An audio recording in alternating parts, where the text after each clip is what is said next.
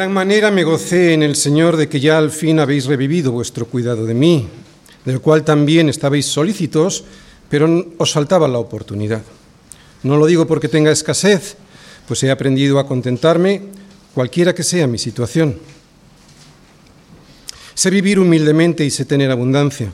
En todo y por todo estoy enseñado, así para estar saciado como para tener hambre, así para tener abundancia como para padecer necesidad. Todo lo puedo en Cristo que me fortalece.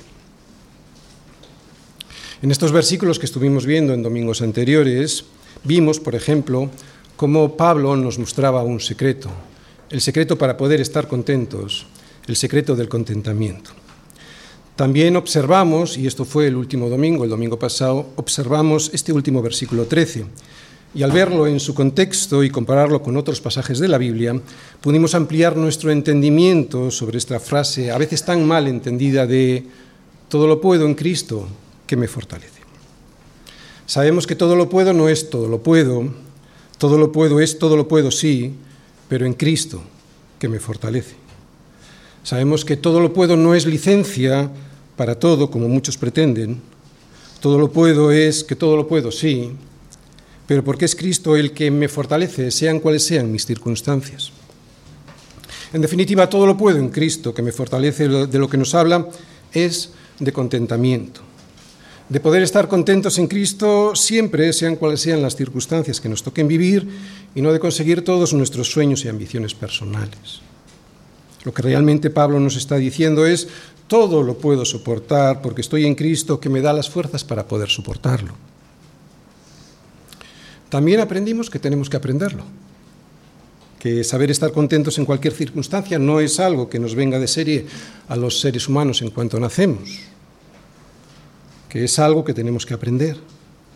Y para aprenderlo, lo que vimos es como Pablo le daba mucha importancia a la comunión que él tenía con Dios para saber qué es lo que Él quiere de nosotros en cada circunstancia. De esta manera, al saber lo que Él demanda de nosotros en cada circunstancia, al saber cuál es el propósito que Él tiene por cada situación que Él nos hace pasar en cada momento, claro, evidentemente nos es más fácil estar satisfechos en Él, aunque nos toque estar momentáneamente encerrados en una cárcel en Roma, como lo estaba Pablo. Para mí el versículo clave para, para, entender este contentamiento de Pablo, a pesar de las dificultades por las que estaba atravesando, era, ¿recordáis? Quiero que sepáis, hermanos, que las cosas que me han sucedido han redundado más bien para el progreso del Evangelio, de tal manera que mis prisiones se han hecho patentes en Cristo en todo el pretorio y a todos los demás. Y la mayoría de los hermanos, cobrando ánimos en el Señor con mis prisiones, se atreven mucho más a hablar la palabra sin temor. Si llegamos a pensar como piensa Dios, si llegamos a compartir con Él sus pensamientos y sus deseos para nuestra vida, entonces seguro que podremos llegar a decir, como decía Pablo, todo lo puedo en Cristo que me fortalece. Hay muchas facetas, muchas caras. Sabéis que los diamantes se pulen en facetas, en caras. ¿no? Digo que hay muchas facetas talladas en este diamante que encontramos en esta frase de Pablo inspirada por Dios y que brillan de una manera espectacular. Y algunas ya las hemos expuesto en sermones anteriores. Pablo es un muy buen ejemplo de una vida vivida con poder. Un poder que viene de Cristo mismo y que lo aprendió de él cuando le dijo, bástate mi gracia, porque mi poder, le decía el Señor, se perfecciona en la debilidad. Y al aprenderlo, Pablo pudo gloriarse de buena gana, más bien en sus debilidades, para que reposara sobre él el poder de Cristo. Resultado de ese entendimiento, el contentamiento y el poder de Dios en la vida de Pablo. Fijaros cómo lo dice él. Por lo cual, por amor a Cristo me gozo. Contentamiento. En las, en las, debilidades, en las afrentas, en necesidades, en persecuciones, en angustias. Porque cuando soy débil, entonces soy fuerte. Poder. Cuando nos rendimos a Cristo y a su propósito para nosotros, otra vez, cuando nos rendimos a Cristo y a su propósito para nosotros, disfrutamos del gozo, porque sabemos que eso está en su propósito y de su poder. Aunque es cierto que a veces en la vida no siempre tendremos ese poder y sobre todo ese gozo, ¿no? En cuanto nos llegan los primeros impactos de esas situaciones terribles que a veces nos golpean, lo normal que es es estar desanimado y triste. Y has de saber que eso, además de normal, no es pecado. Jesús nunca pecó y sin embargo sí que llegó a sentir tristeza y desánimo, pensando en lo que le iba a suceder. ¿Recordáis lo que sintió en Getsemaní? Vamos a leerlo, vamos todos a Mateo 26, de los versículos 36 al 39. Dice así, entonces llegó Jesús con ellos, está hablando de los discípulos, a un lugar que se llama Getsemaní, y dijo a sus discípulos, sentaos aquí, entre tanto que voy allí y oro. Y tomando a Pedro y a los dos hijos de Zebedeo, fijaros lo que pone, comenzó a entristecerse y a angustiarse en gran manera. Entonces Jesús les dijo, mi alma está muy triste hasta la muerte, quedaos aquí y velad conmigo. Yendo un poco adelante, se postró sobre su rostro, orando y diciendo, Padre mío, si es posible, pase de mí esta copa, pero no sea como yo quiero, sino como tú. Cuando las cosas que nos suceden hacen tambalear nuestra vida, es normal sentir desánimo y sentir tristeza. El problema no es ese, ni el pecado está ahí. El error consiste en vivir permanentemente en esa tristeza y en ese desánimo. No podemos estar así siempre, sin el poder que Cristo nos da, para primero poder entender el propósito que Dios tiene para nosotros en cada situación, sea fácil o sea difícil esa situación y como consecuencia, segundo, estar satisfecho en todo, porque hemos entendido que todo siempre tiene un buen propósito para nosotros y que además ese propósito le da la gloria a Dios. Así que el problema está en rendirse. Pablo nos enseña a no rendirnos y Jesús también. Vamos a fijarnos en lo que hizo Jesús y que ya hemos leído en cuanto sintió el primer golpe de lo que suponía todo aquello que le iba a suceder y que evidentemente no le gustaba nada. Jesús hizo varias cosas para no rendirse a esa tristeza y a ese desánimo que nos pueden ayudar a nosotros también. Fijaos, primero, tomando a Pedro y a los dos hijos de Zebedeo. Aquí lo que vemos es que Jesús llamó a sus amigos, a los más cercanos, para que pudieran estar con él. Segundo, Jesús les dijo, mi alma está muy triste hasta la muerte. Aquí lo que estamos viendo es a Jesús mostrando a sus amigos cómo tenía su corazón en ese momento, que estaba lleno de gran tristeza y de desánimo. Tercero, también les dijo, quedaos aquí y velad conmigo lo que nos muestra es que quería tener comunión con ellos a través de la oración, quería estar en su compañía y además que todos juntos pudiesen interceder ante el Padre por su tristeza. Quería pelear, pero no solo, sino dar la batalla con sus compañeros. ¿Os veis lo que es la iglesia? Cuarto, también, también le vemos yendo un poco más adelante, postrándose sobre su rostro, orando y diciendo, Padre mío, si es posible, pase de mí esta copa.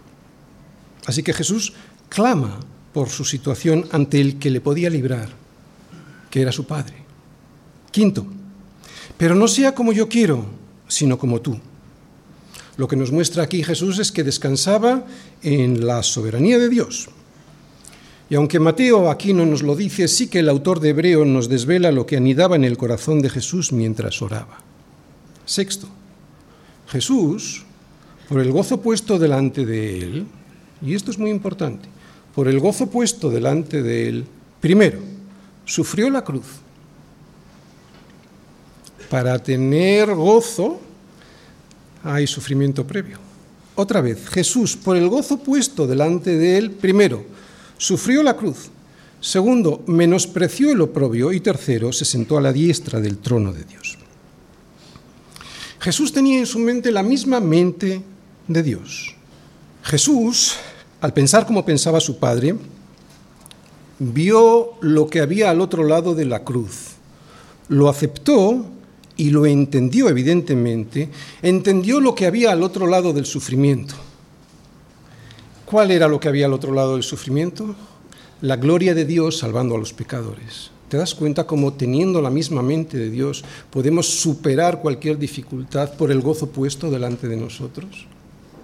Este es un ejemplo para nosotros. Jesús, por el gozo puesto delante de él, sufrió la cruz, menospreció lo propio y se sentó a la diestra de Dios. Esto nos muestra Jesús. Y Pablo también nos muestra lo mismo. Pablo tenía toda su confianza puesta en Cristo.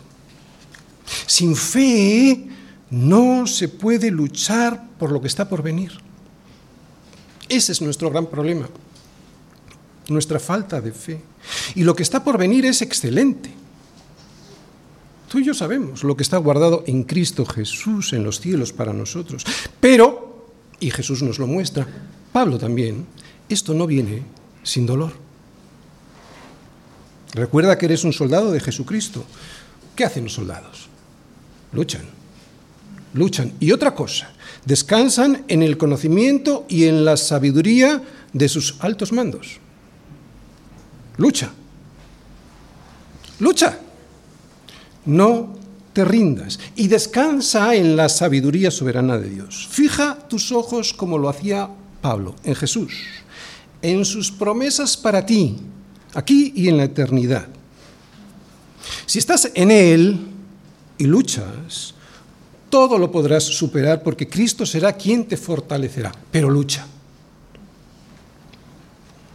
Pablo siempre ponía su confianza en Cristo y como sabía que Él era quien le sustentaba, podía estar contento, porque lo sabía y ponía su confianza en Él, podía estar contento en la abundancia o en la escasez.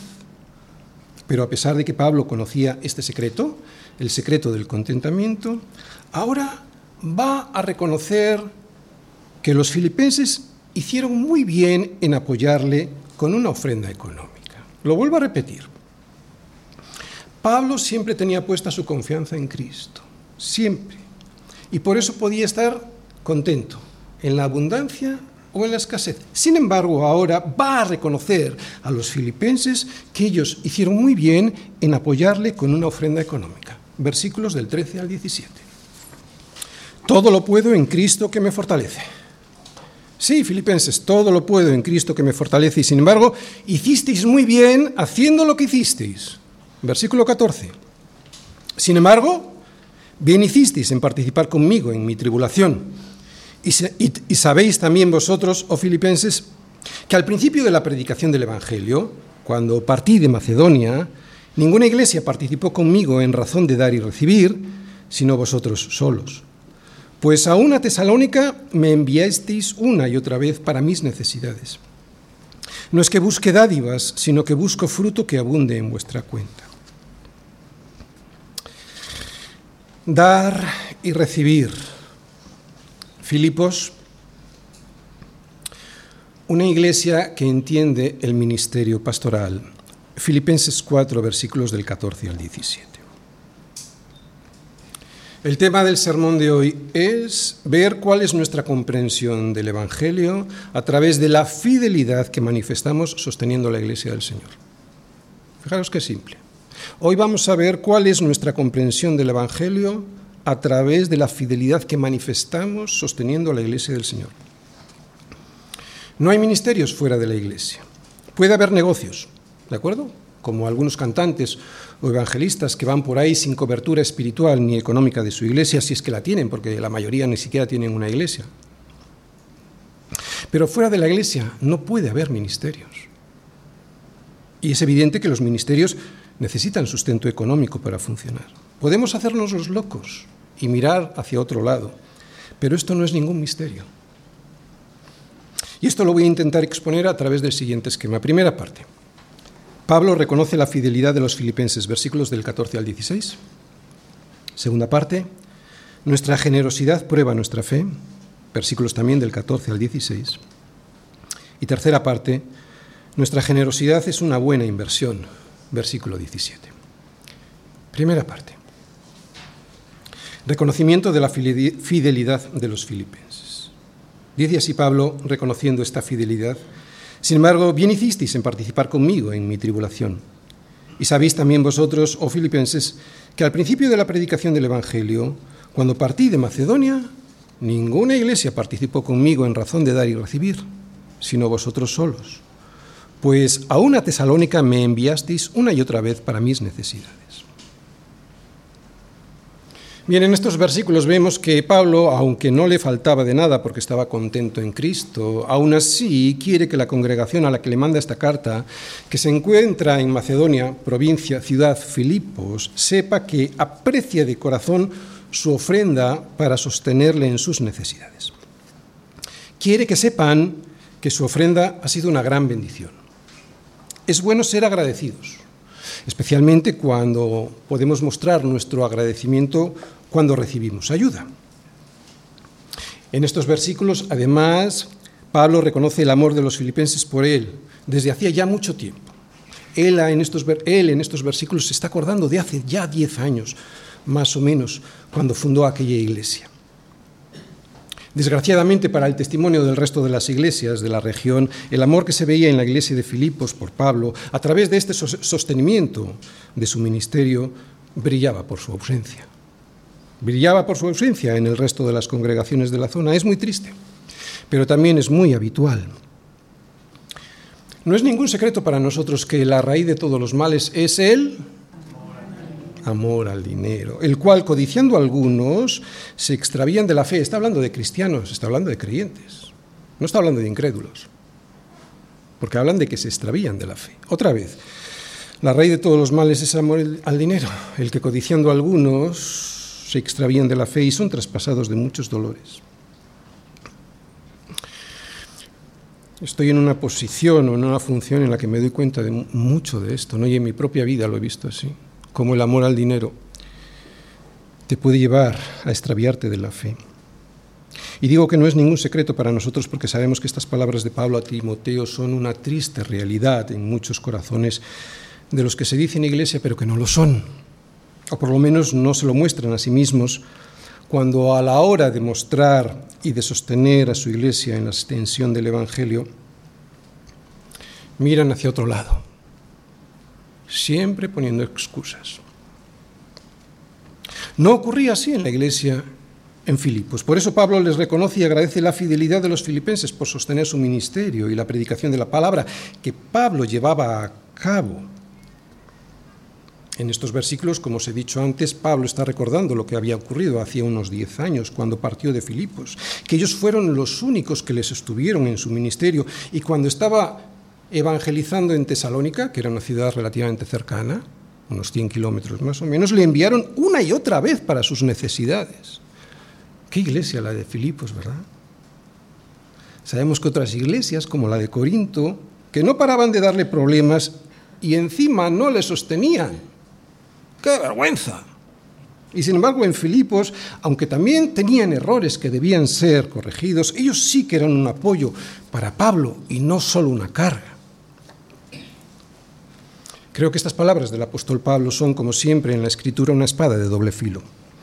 Por una parte, nos enseñan a los pastores a ser agradecidos con la congregación que nos sostiene en el misterio de la predicación del Evangelio, pero por otra nos avergüenzan cuando vemos que no apoyamos a nuestra iglesia lo que nos muestra el nivel de nuestro amor por la palabra y su extensión a los que no la conocen, porque es para eso.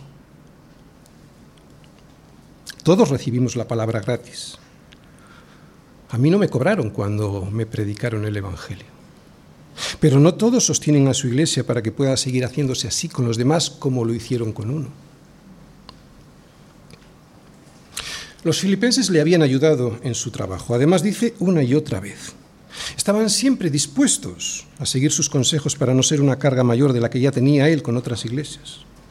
Por lo tanto, es normal que Pablo les quisiese mucho. ¿Recordáis cómo se dirige a ellos en este inicio del capítulo 4? Capítulo 4, versículo 1 les dice, hermanos míos, amados y deseados, gozo y corona mía, estad así firmes en el Señor, amados les quería profundamente. Esta iglesia local era su corona, una de las coronas que le entregaría a Cristo cuando estuviera en su presencia y en los cielos. Por lo tanto, es normal que les quisiera tanto. Pero la gran dificultad de Pablo con estas palabras era la siguiente. ¿Cómo agradecer su ofrenda sin dar la sensación que depende de ellos y no del Señor? ¿Cómo darles las gracias sin robarle la gloria a Dios? ¿Cómo decirles que todo lo puedo en Cristo que me fortalece y que sin embargo hicieron bien en sostenerle? Bueno, esto lo veremos en la segunda y tercera parte del sermón. Pablo desea siempre darle la gloria a Dios en todo. Por eso les dice a los de Filipos que Él está completo en Cristo. Pero al mismo tiempo quiere que los filipenses sepan que está profundamente agradecido por su apoyo económico. Pero ahora, y es lo que vamos a ver, quiere enseñarles algo más. Así que, además de mostrar su agradecimiento a los filipenses por su fidelidad en apoyarle cuando otras iglesias no lo hacían, ahora, y con estas mismas palabras, les va a decir por qué hicieron bien en ayudarle. Y esta es la enseñanza, que nuestra generosidad lo que, lo que realmente manifiesta es nuestra fe. Lo vuelvo a repetir. Lo que vamos a ver aquí ahora mismo, yo os lo sintetizo en una frase, que nuestra generosidad lo que realmente manifiesta es cómo está nuestra fe. Segunda parte. Nuestra generosidad prueba nuestra fe. Sin embargo, bien hicisteis. ¿En qué? En participar conmigo en mi tribulación. Y sabéis también vosotros, oh filipenses, que al principio de la predicación del Evangelio, cuando partí de Macedonia, ninguna iglesia participó conmigo en razón de dar y recibir, sino vosotros solos. Pues a una tesalónica me enviasteis una y otra vez para mis necesidades. Empieza diciéndoles, bien hicisteis. Como hemos dicho antes, aunque Pablo estaba satisfecho en Cristo, aunque él todo lo podía porque era Cristo quien le sostenía, ahora les dice a los filipenses que hicieron bien en apoyarle. ¿Por qué? Bueno, luego lo aclara en el versículo 17 cuando les dice, no es que busque dádivas, sino que busco fruto que abunde en vuestra cuenta. Si Pablo se hubiese quedado en el versículo 13, todo lo puedo en Cristo que me fortalece, los filipenses al leer esta carta hubiesen dicho, pues qué bien, Pablo no necesita nada, no le mandemos ya nada más. Y sin embargo Pablo dice algo que parece contradictorio con lo anterior, pero que no lo es. Les dice, sin embargo, bien hicisteis en participar conmigo en mi tribulación. Fijaos en lo que está subrayado. Una de las cosas que he subrayado es participar conmigo.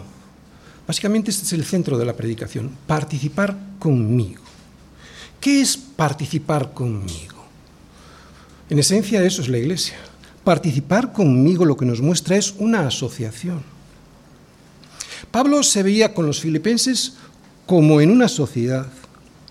Era una sociedad en la que ellos participaban con sus ofrendas para que él pudiese predicar el Evangelio y Pablo padeciese tribulación por causa de esa predicación. En esta asociación los filipenses, en esta asociación, los filipenses participaban con sus oraciones y ofrendas y Pablo participaba predicando el Evangelio con lo que eso conlleva de sufrimientos y persecución. Esta unión en sociedad surgió de una manera natural por el Espíritu ya hacía mucho tiempo, cuando él fundó esta iglesia en Filipos. Qué interesante ver la iglesia como la ve Pablo como una unión en sociedad en la que participa cada cual de diferentes maneras, pero con un único fin. Todos, y quiero hacer esto hincapié mucho, todos participan en la extensión del Evangelio.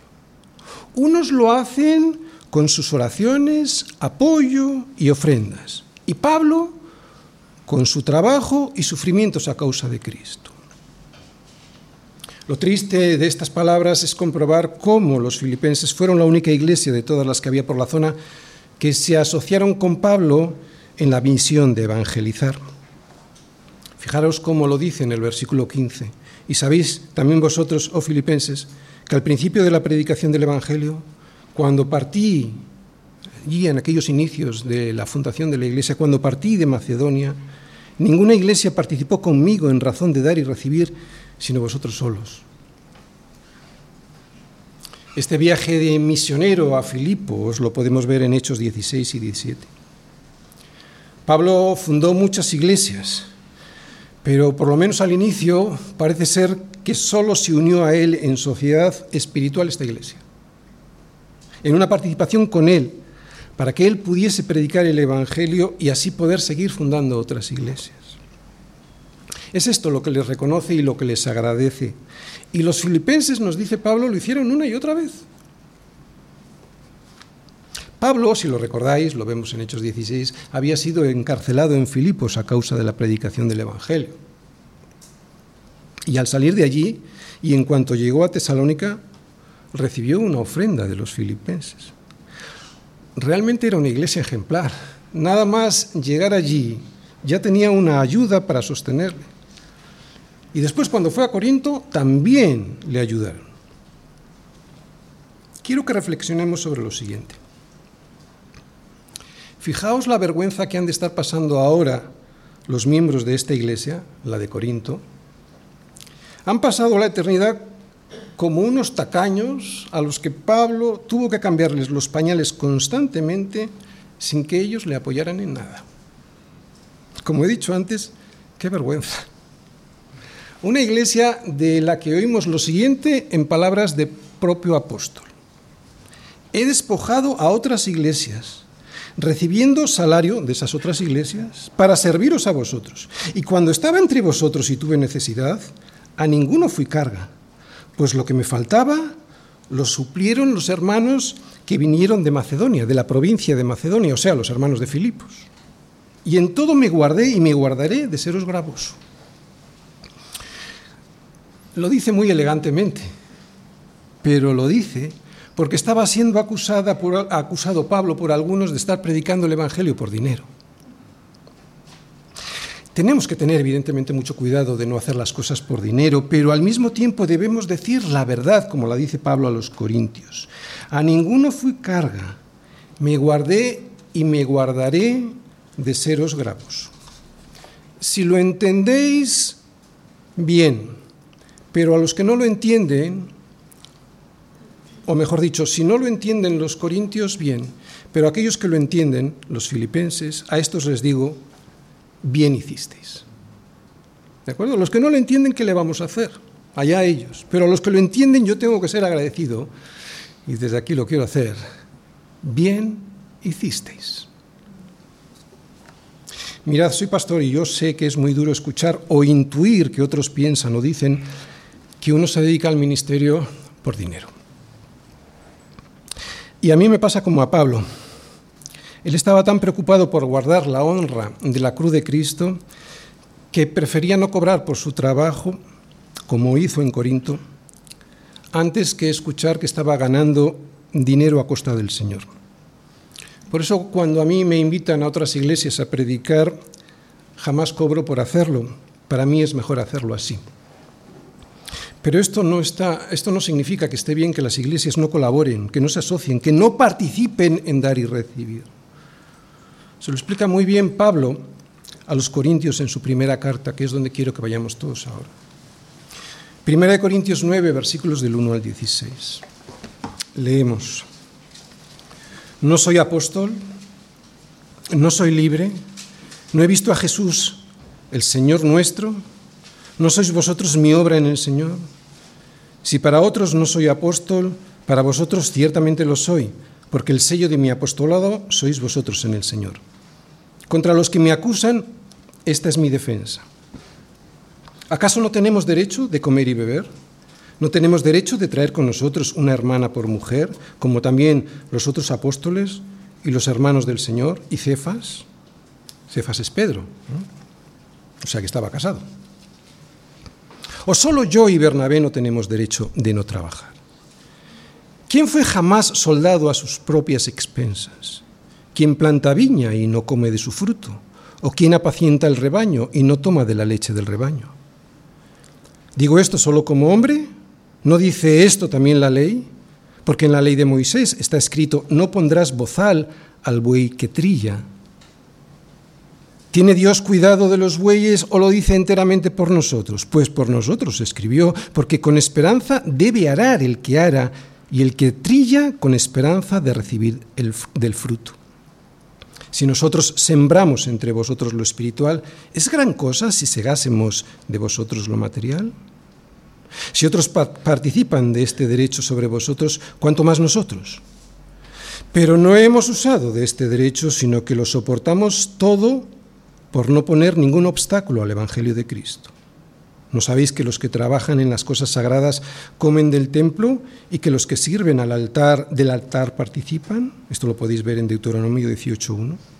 Así también ordenó el Señor a los que anuncian el Evangelio, que vivan del Evangelio.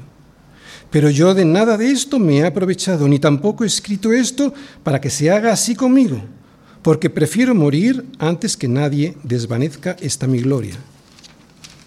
Pues si anuncio el Evangelio no tengo por qué gloriarme, porque me es impuesta necesidad, y hay de mí si no anunciar el Evangelio.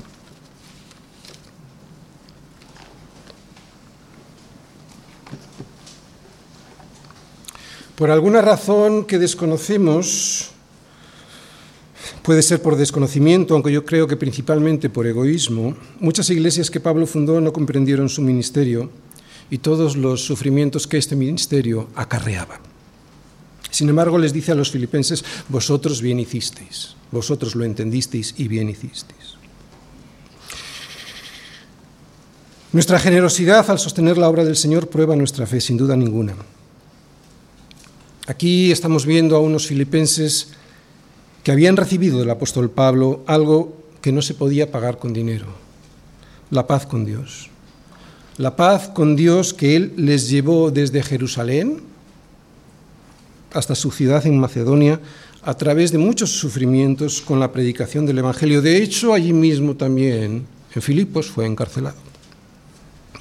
Y estar unidos en esta asociación de dar y recibir nos muestra que los filipenses tenían un verdadero amor por Pablo, amor por el cuerpo de Cristo y amor por el Evangelio. Aman al apóstol porque les ha llevado el Evangelio. Por eso le sostienen.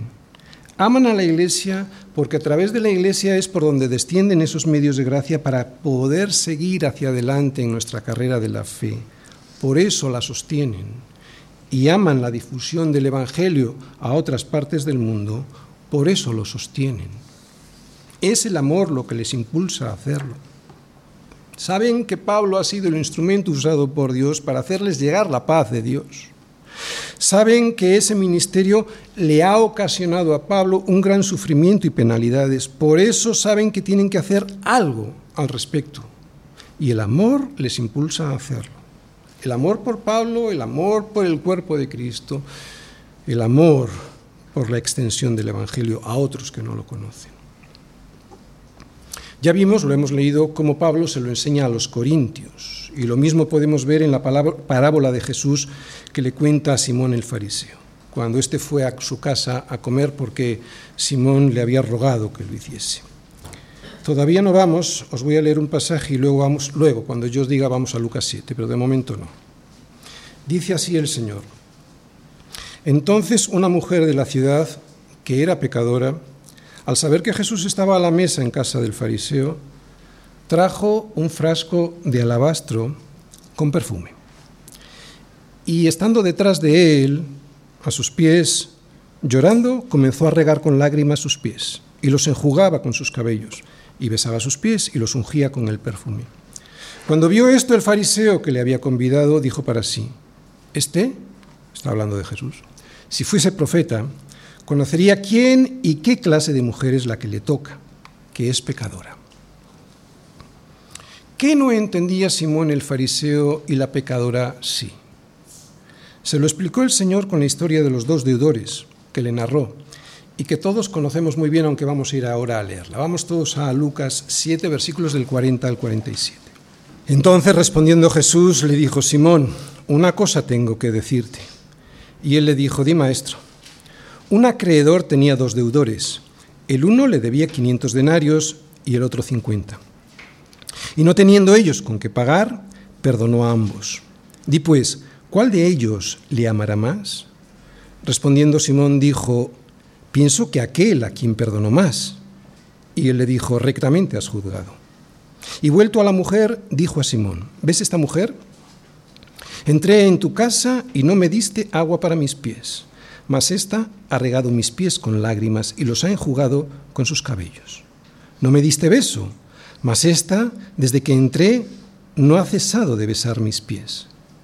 No ungiste mi cabeza con aceite, mas ésta ha ungido con perfume mis pies. Por lo cual te digo que sus muchos pecados le son perdonados, porque amó mucho. Mas a aquel a quien se le perdona poco, poco ama.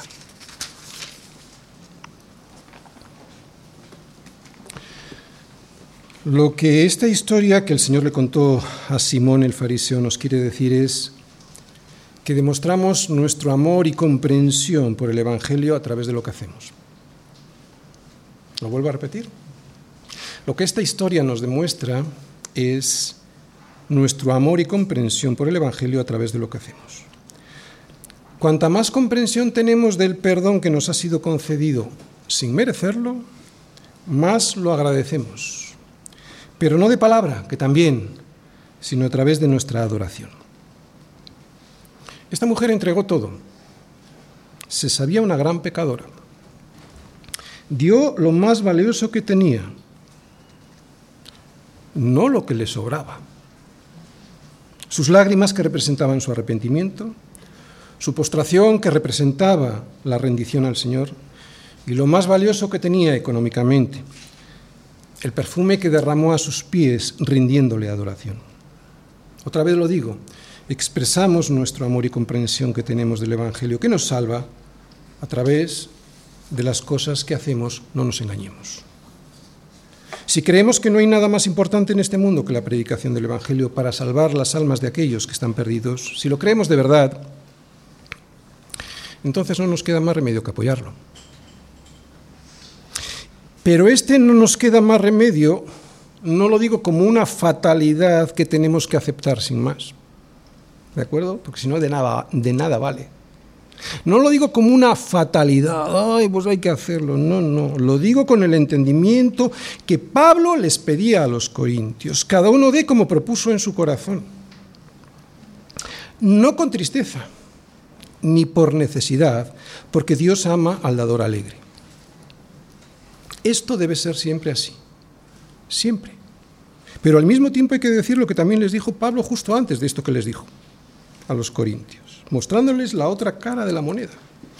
Y la otra cara de la moneda es la siguiente, el que siembra escasamente, y eso vamos a verlo ahora en la tercera parte, el que siembra escasamente también segará escasamente, y el que siembra generosamente, generosamente también segará. La iglesia que no entiende esta asociación espiritual que consiste en dar y recibir, los que todavía no han entendido que no solo están llamados a recibir, sino también a dar, van a ver su cuenta espiritual a cero cuando lleguen a la presencia del Señor. Si es que llegan. Versículo 17. Tercera parte, nuestra generosidad es una buena inversión. No es que busque dádivas, sino que busco fruto que abunde en vuestra cuenta. Bien, después de agradecer la fidelidad de los filipenses y lo que eso significa en la participación con Él en sus tribulaciones a causa del Evangelio, ahora lo que les dice es que con este agradecimiento no les está pidiendo más ayuda, que no piensen mal, que lo que busca es otra cosa, que lo que busca es que aumente el crédito en la cuenta que ellos ya tienen abierta en los cielos. Aquí está el interés real que tenía Pablo en esta asociación de dar y recibir con los filipenses. Que por cada apoyo y ayuda que recibía para poder predicar libremente el Evangelio, lo que hacía Dios con esa ayuda era aumentar los intereses que cada uno de ellos tenía en el banco de los cielos. Esto es lo que de verdad me interesa les dice Pablo. No lo digo porque tenga escasez, yo sé vivir contento, pues he aprendido a contentarme cualquiera que sea mi situación. Filipenses, sé vivir humildemente y sé tener abundancia. En todo y por todo he sido enseñado, así para estar saciado como para tener hambre, así para tener abundancia como para padecer necesidad. Todo lo puedo en Cristo que me fortalece. Lo único que busco es fruto que abunde en vuestra cuenta. Me gozo al ver cómo los depósitos que se van anotando en vuestra cuenta están creciendo. Hay unas palabras de Jesús muy malentendidas eh, a veces, ¿no? que tienen que ver con esto que aquí dice Pablo y que voy a intentar explicar. En Lucas 16, no vayáis todavía, vemos la parábola del mayordomo infiel. Allí Jesús les dice lo siguiente, y yo os digo, ganad amigos por medio de las riquezas injustas, para que cuando éstas falten, os reciban en las moradas eternas. Vamos a intentar explicarlo leyendo primero Lucas 16, versículos del 1 al 13. Dijo también a sus discípulos, había un hombre rico que tenía un mayordomo, y este fue acusado ante él como disipador de sus bienes. O sea, el dueño acusó al mayordomo de malgastar. ¿De acuerdo? Entonces este amo le llamó y le dijo, ¿qué es esto que oigo acerca de ti? Da cuenta de tu mayordomía. O sea, lo que le está diciendo, entrégame los libros de las cuentas. Porque ya no podrás ser más mayordomo. Entonces el mayordomo dijo para sí, ¿qué haré? Porque mi amo me quita la mayordomía. Cavar no puedo Mendigar me da vergüenza. Ya sé lo que haré para que cuando se me quite la mayordomía me reciban en sus casas. Y llamando a cada uno de los deudores de su amo, dijo al primero, ¿cuánto debes a mi amo? Él dijo, cien barriles de aceite. Y le dijo, toma tu cuenta, siéntate pronto y escribe cincuenta. Después dijo a otro, ¿y tú cuánto debes? Y él dijo, cien medidas de trigo. Él le dijo, Toma tu cuenta y escribe 80. Y alabó el amo al mayordomo malo. Quiero que subrayéis esto, porque el mayordomo no está diciendo que sea bueno, ¿de acuerdo?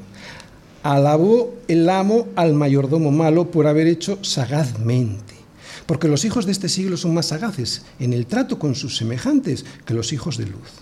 Y yo os digo, ganad amigos por medio de las riquezas injustas para que cuando éstas falten os reciban en las moradas eternas. El que es fiel en lo muy poco, también en lo más es fiel. Y el que en lo muy poco es injusto, también en lo más es injusto. Pues si en las riquezas injustas no fuisteis fieles, ¿quién os confiará lo verdadero? Y si en lo ajeno no fuisteis fieles, ¿quién os dará lo que es vuestro? Ningún siervo puede servir a dos señores, porque o aborrecerá al uno y amará al otro, o estimará al uno y menospreciará al otro. No podéis servir a Dios y a las riquezas.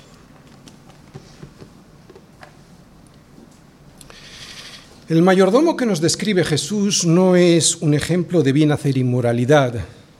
Él lo llama claramente el mayordomo malo. Este mayordomo infiel que engañó a su amo, en su injusticia es un ejemplo a evitar. Por supuesto, lo repito otra vez, este mayordomo infiel, en su injusticia, es un ejemplo a evitar. Pero en su sagacidad nos enseña algo que Jesús quiere que aprendamos. Este mayordomo injusto, cuando se dio cuenta de que se iba a quedar sin trabajo, fue diestro y prudente.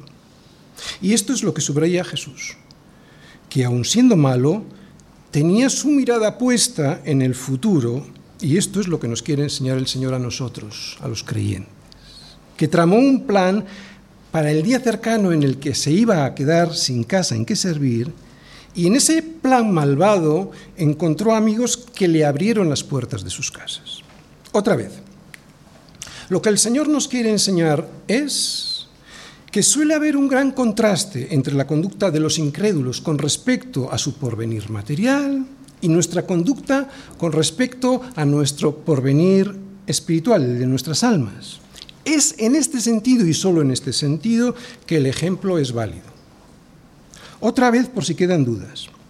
¿El dueño lo elogió?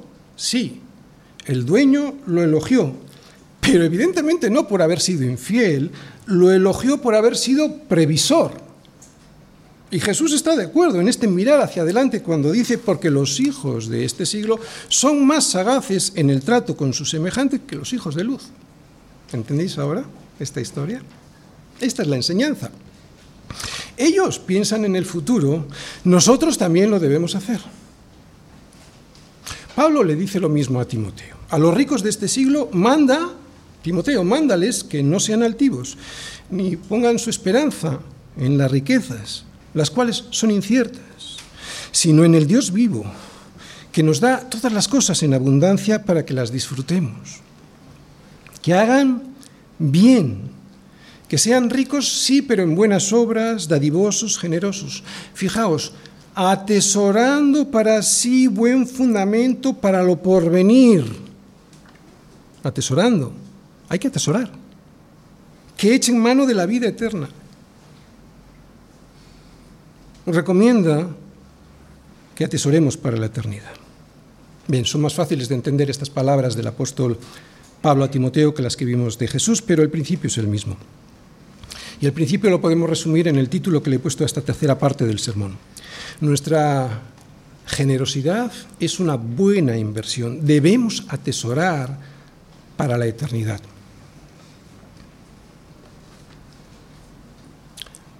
Al dar, en el reino de los cielos, al dar, parece como si dieras.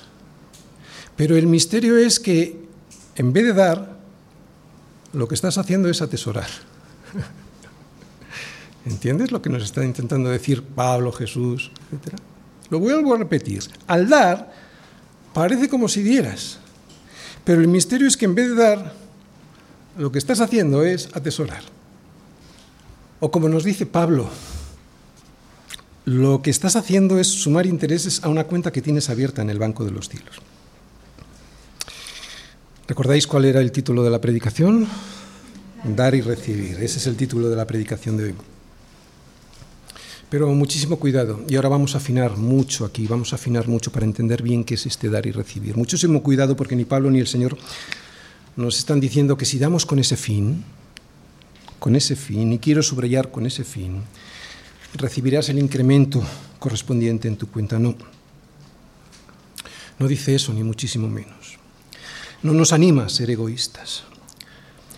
Solo nos dice lo siguiente, que cuando damos pensando y esto es lo que tiene que estar en nuestro corazón, pensando para el progreso del Evangelio, lo que en realidad estás haciendo al dar es poner toda tu confianza en Dios. Y aquí está la gloria de dar para recibir. Mis hermanos, no creéis, no creáis que yo no sé que dar es muy difícil. Y aunque cuando das descubres lo que dijo el Señor Jesús, que más bienaventurado es dar que recibir, a que sí, cuando das descubres que es más bienaventurado dar que recibir, lo que dar demuestra en realidad es tu fe. Tu fe en que el Señor te proveerá siempre. Tu fe en que el Señor te va a proveer siempre. No tu fe en acumular más y más por si acaso el Señor no me da. ¿Entiendes? Lo, lo vuelvo a repetir lo que dar demuestra en realidad es tu fe. Tu fe en que el Señor te proveerá siempre, no tu fe en acumular más y más por si mañana te falta. Aquí está la verdadera previsión que debiéramos tener. Dar no es una cuestión de interés, aunque parece que eso se ve aquí, pero no es eso. Dar es una cuestión de fe, de fe en que el Señor te sostendrá. Termino. Dos enseñanzas para los pastores. A veces somos acusados de predicar para ganar dinero. Bien, la escritura dice, no pondrás bozal al buey que trilla, y digno es el obrero de su salario. Yo creo que aquí lo entendemos todos muy bien. A Pablo le acusaron algunos de eso, y aunque tenemos que tener mucho cuidado en hacer las cosas por dinero, es muy duro escuchar o intuir que otros piensan o dicen que uno se dedica al ministerio para ganar dinero. Pero es verdad que hay personas que solo miran el dinero cuando ven a una iglesia. Es una vergüenza, pero sabemos que ocurre. Algunos pastores eligen las congregaciones a las que les invitan a predicar en función de las ofrendas que saben que van a recibir. Prefiero ir a esta que sé que me va que me va a dar mucho dinero antes que a esa otra que no suele dar mucho o a veces no da nada. Esto es una tentación para muchos pastores. Por eso yo lo evito de raíz, no aceptando lo que con tanto cariño me quieren ofrendar. ¿no? no lo acepto. O si veo que ese no aceptar puede significar, ese rechazo puede significar una ofensa, simplemente les digo que quisiera ofrecer ese dinero como una ofrenda a su iglesia. Es mi forma de cuidarme. No es algo que yo crea que deban hacer todos los pastores, ni muchísimo menos, pero sí que es mi forma de cuidarme. Nosotros debemos, estoy hablando de los pastores, debemos examinar nuestro corazón para saber por qué estamos en el ministerio y por qué aceptamos ir a unos sitios y a otros no. Debemos proteger siempre la gloria de Dios sin mirar por nuestra recompensa. Pero al mismo tiempo, segunda parte, para los miembros de las iglesias, lo que acabo de decir no significa que esté bien que los miembros de las iglesias no colaboren, que no se asocien, que no participen en este dar y recibir con sus pastores. Los filipenses estaban dispuestos a participar en esta asociación con Pablo de dar y recibir. Ayudaban a Pablo económicamente y no solamente eso, estaban unidos a él como en un mismo yugo, compartiendo incluso sus sufrimientos. Por eso intentaban aliviarlos con sus oraciones, con su comunión y con sus ofrendas. Estaban dispuestos a sufrir privaciones económicas ellos mismos para aliviar en alguna medida la suya. Y esta enseñanza es para todos y cada uno de los miembros de las iglesias. En esta relación, en esta asociación, como dice Pablo, en esta participación de la que Pablo habla, la de dar y recibir, cada socio aporta algo diferente para sostener al otro. Por eso los filipenses no sentían envidia de Pablo como los líderes de otras iglesias, que sabemos que ocurrió, por ejemplo, en Roma o en Corinto. ¿Por qué no había esta envidia? Y esto es importantísimo. ¿De acuerdo? Quiero que lo grabéis a fuego en, nuestro, en nuestra congregación. ¿Por qué no había esta envidia? Porque eran y se sentían parte de un mismo cuerpo en el que unos hacían unas cosas y otros hacían otras, siendo la cabeza Cristo. Los filipenses nunca llegaron a sentir envidia o celos de los dones de, la, de los dones de Pablo o de su posición, como ocurrió con otras iglesias. Pero tampoco Pablo se sintió abandonando, abandonado, llevando solo la carga del ministerio. Fijaos, todos estaban en un mismo proyecto. Por eso Pablo les puede decir que habían participado con él en razón de dar y recibir. ¿Os dais cuenta? Era un proyecto único. No existen los llaneros solitarios, ni en la iglesia ni en ninguno de sus ministerios. Lo que yo espero que cualquiera vea en nuestra iglesia, ya sea en presencia o a través de las redes sociales, como por ejemplo los vídeos o los audios de las predicaciones, no es un trabajo solo mío. Yo jamás lo podría hacer si vosotros no participáis conmigo en razón de dar y recibir. Y por último, con este dar y recibir, Pablo nos muestra que hay una bendición aún mayor que esa que surge de esa asociación en este mundo. ¿Que existe? Claro que sí. Tú sabes lo que te protege el dar, tú lo puedes imaginar te protege de tu egoísmo y te protege de muchas cosas.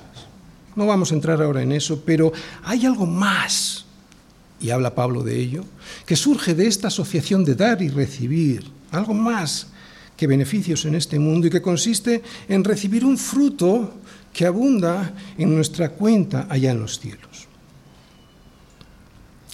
Deseo de todo corazón que nuestra iglesia pueda participar en este dar y recibir para que la gloria, se pueda la gloria de Dios se pueda manifestar al mundo y que nunca surjan entre nosotros los celos ni las envidias, porque todos, Filipenses y Pablo, delante de Dios, somos lo mismo.